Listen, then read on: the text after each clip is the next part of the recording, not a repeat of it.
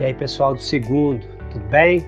Vamos à semana número 3 aí, páginas 82 a 86.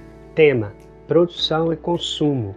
Objetivo: reconhecer o desenvolvimento técnico e científico para o aumento da produção de alimentos. Pessoal, vimos na última aula os problemas sociais, as disputas sociais no campo. Vamos pensar hoje o desenvolvimento tecnológico a serviço do aumento da produção. Vamos ver aí biotecnologia, transgênicos e alternativa a isso que é a produção orgânica, ok? Primeiro tema então destacado na apostila de vocês, produção de alimentos é a ONU.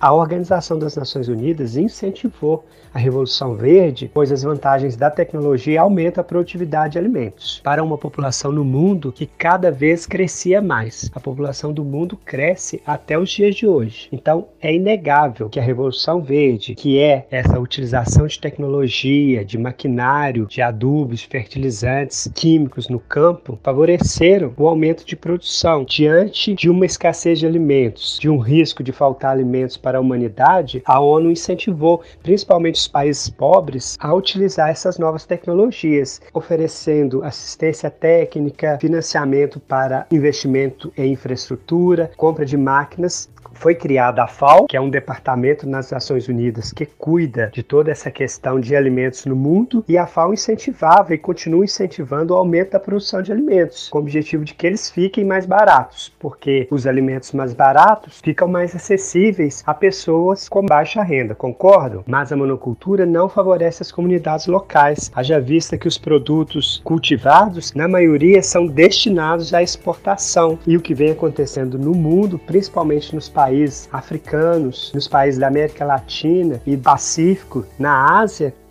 é a convivência com a fome e, pior ainda, o aumento da fome. A partir de 2016, nós estamos convivendo com o aumento da fome no mundo. Então, esse aumento de produção que ocorreu a partir da década de 1950 e 1960, que propiciou ao mundo uma autossuficiência, hoje nós temos alimentos suficientes, técnicas que permitem a produção de alimentos para toda a população mundial, ainda convivemos com a fome e temos um aumento da fome. Como ainda convivemos com a fome no mundo, a apostila de vocês então traz um paralelo entre a utilização da biotecnologia e a produção orgânica. Vamos falar da biotecnologia. O que seria isso? A biotecnologia é o domínio dos processos biológicos para a produção de algo que nos beneficie. Isso já acontece há muito tempo. Nós temos relatos antigos da produção do vinho. A fermentação do iogurte é outro exemplo, ok? Na agricultura, o principal resultado da biotecnologia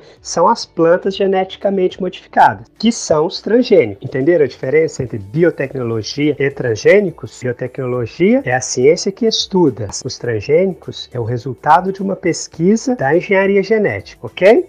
Essas plantas transgênicas oriundas da biotecnologia, que são grandes inovações na agricultura nesses últimos anos, são alvos de muitas críticas, né, pessoal? Também a utilização dos fertilizantes químicos e de outros produtos químicos aí no solo, nas plantações. Temos dois lados da Revolução Verde. Se de um lado aumentamos a produção, na qual é possível ninguém passar fome no mundo, porque antes, sem a Revolução Verde, isso fatalmente iria acontecer, de outro nós temos pessoas que morrem de obesidade, que morrem de câncer, com malformação congênita, problemas esses muitas vezes associados a contaminações por produtos químicos oriundos dos alimentos, sem falar nos maus hábitos alimentares que desenvolvemos depois da industrialização. Qual a alternativa a tudo isso? É voltarmos ao que fazíamos antigamente, que os nossos avós, nossos bisavós praticavam. E o que é praticado nas pequenas propriedades, que é a produção orgânica. Que é a produção orgânica? É o tipo de produção que respeita os ciclos da natureza, técnicas sustentáveis de manejo e produção, práticas que não destroem o meio ambiente. Então, passados aí 50, 70 anos do surgimento da Revolução Verde, a sociedade mundial